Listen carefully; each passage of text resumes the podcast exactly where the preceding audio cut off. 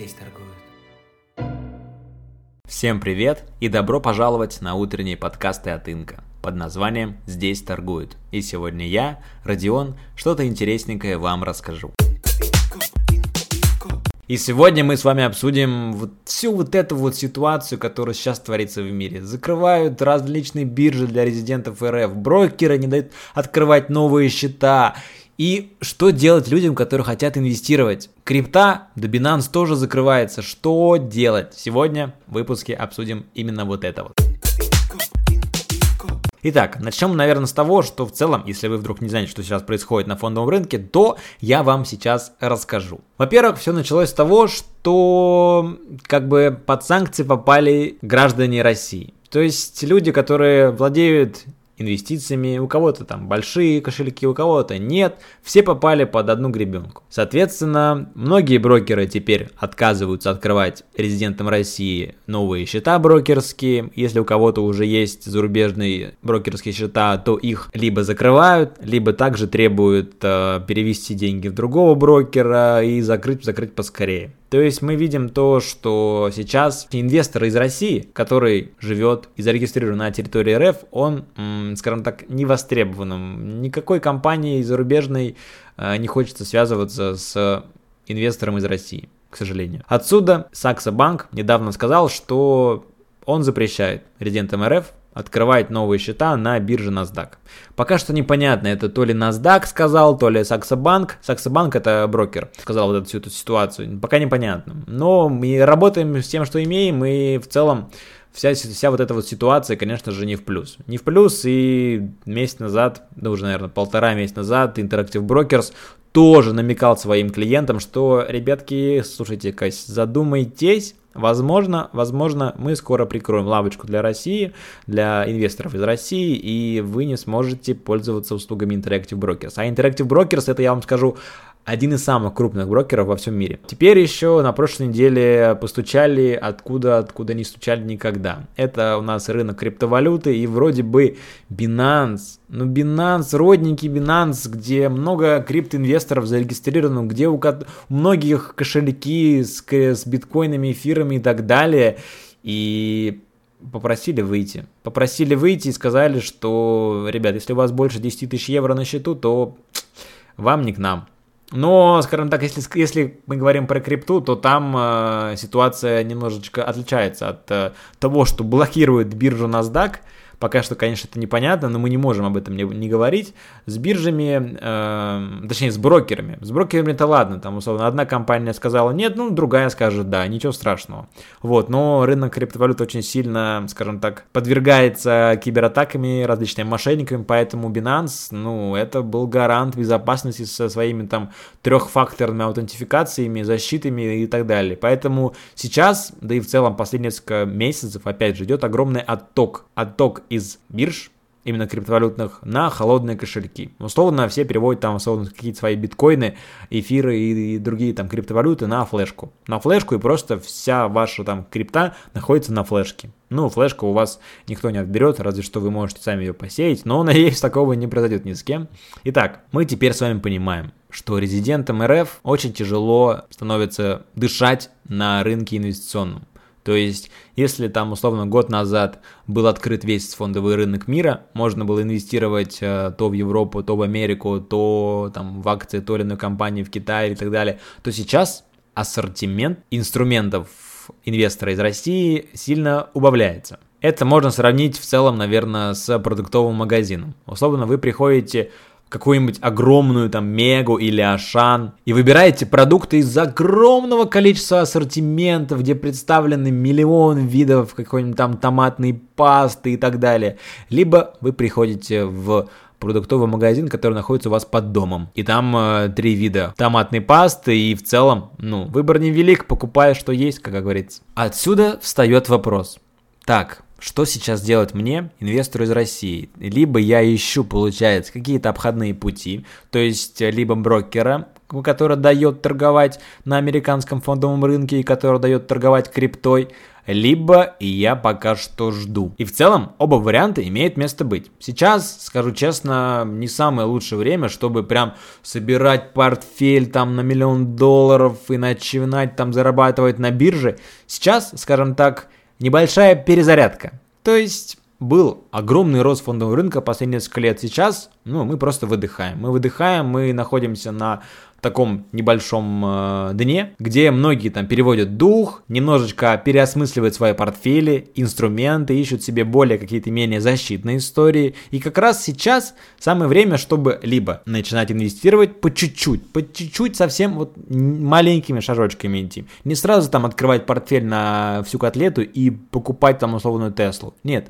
по чуть-чуть, то есть маленькими шажочками. Сейчас купили какую-то акцию, через пару недель купили какую-то акцию, через месяц купили какую-то акцию и так далее. Двигаемся постепенно. И мы, двигаясь в таком своем спокойном темпе, расслабленном, во-первых, не потеряем на, на таком волатильном э, рынке, и во-вторых, как раз будем менее представлять общую картинку, что происходит, потому что что будет через полгода, очень сложно предсказать, когда рынок калашмать. Если вдруг вы сомневаетесь, что сейчас вообще нужно инвестировать и так далее, то сейчас надо копить, надо копить было всегда и сейчас то же самое.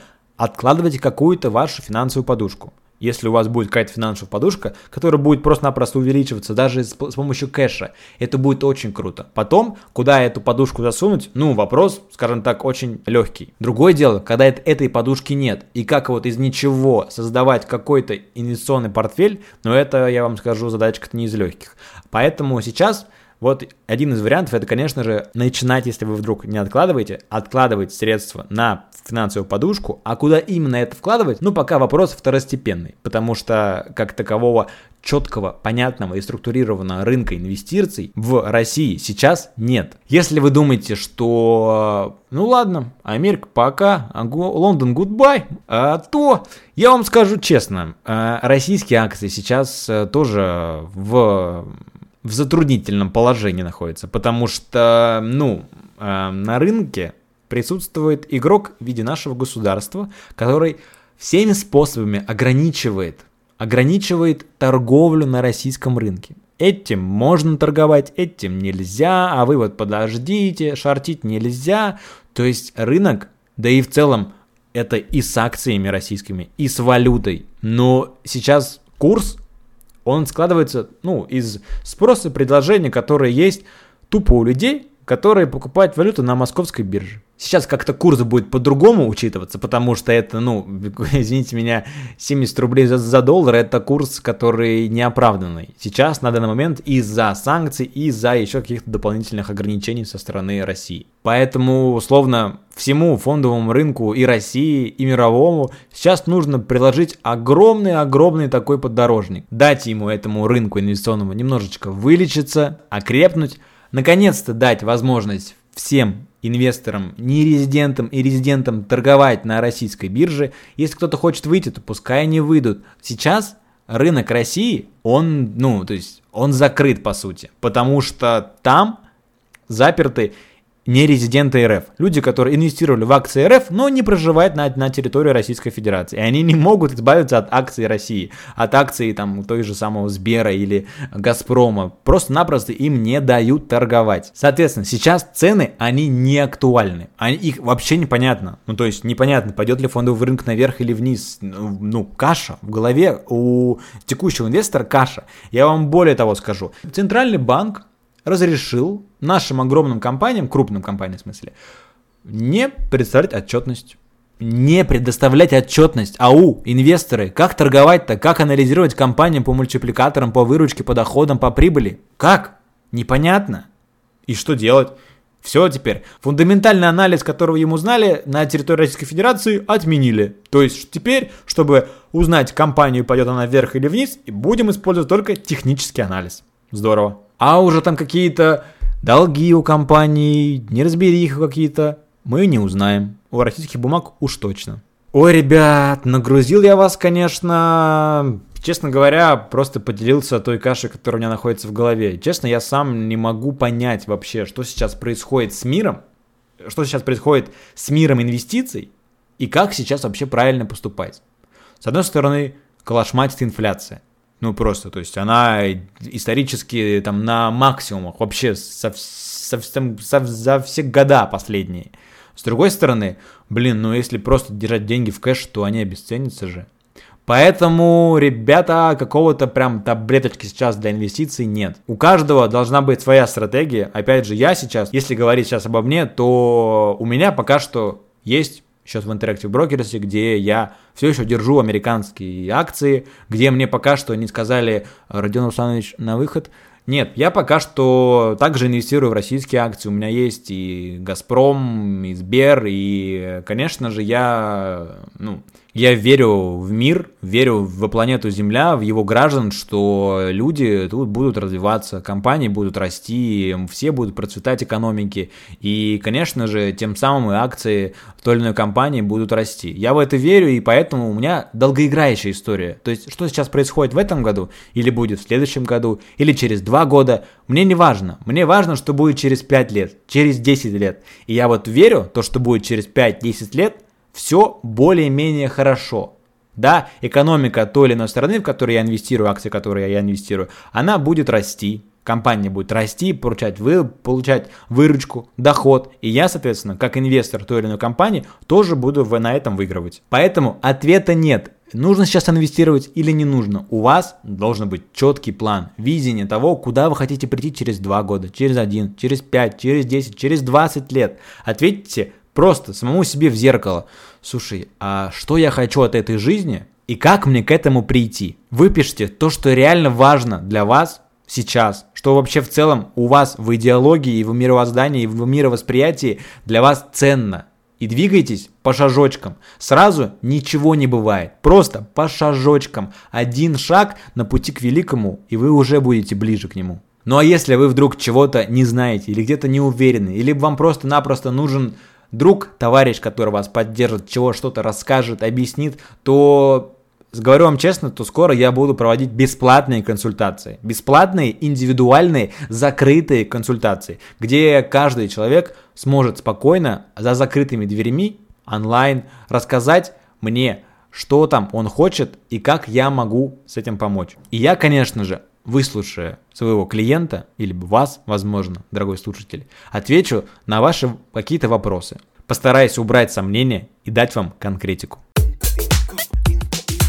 На этом у нас все. Ребят, всем спасибо большое за внимание. Помните, что инвестиции это долгоиграющая история. Если вы занимаетесь торговлей, то это совсем другая история.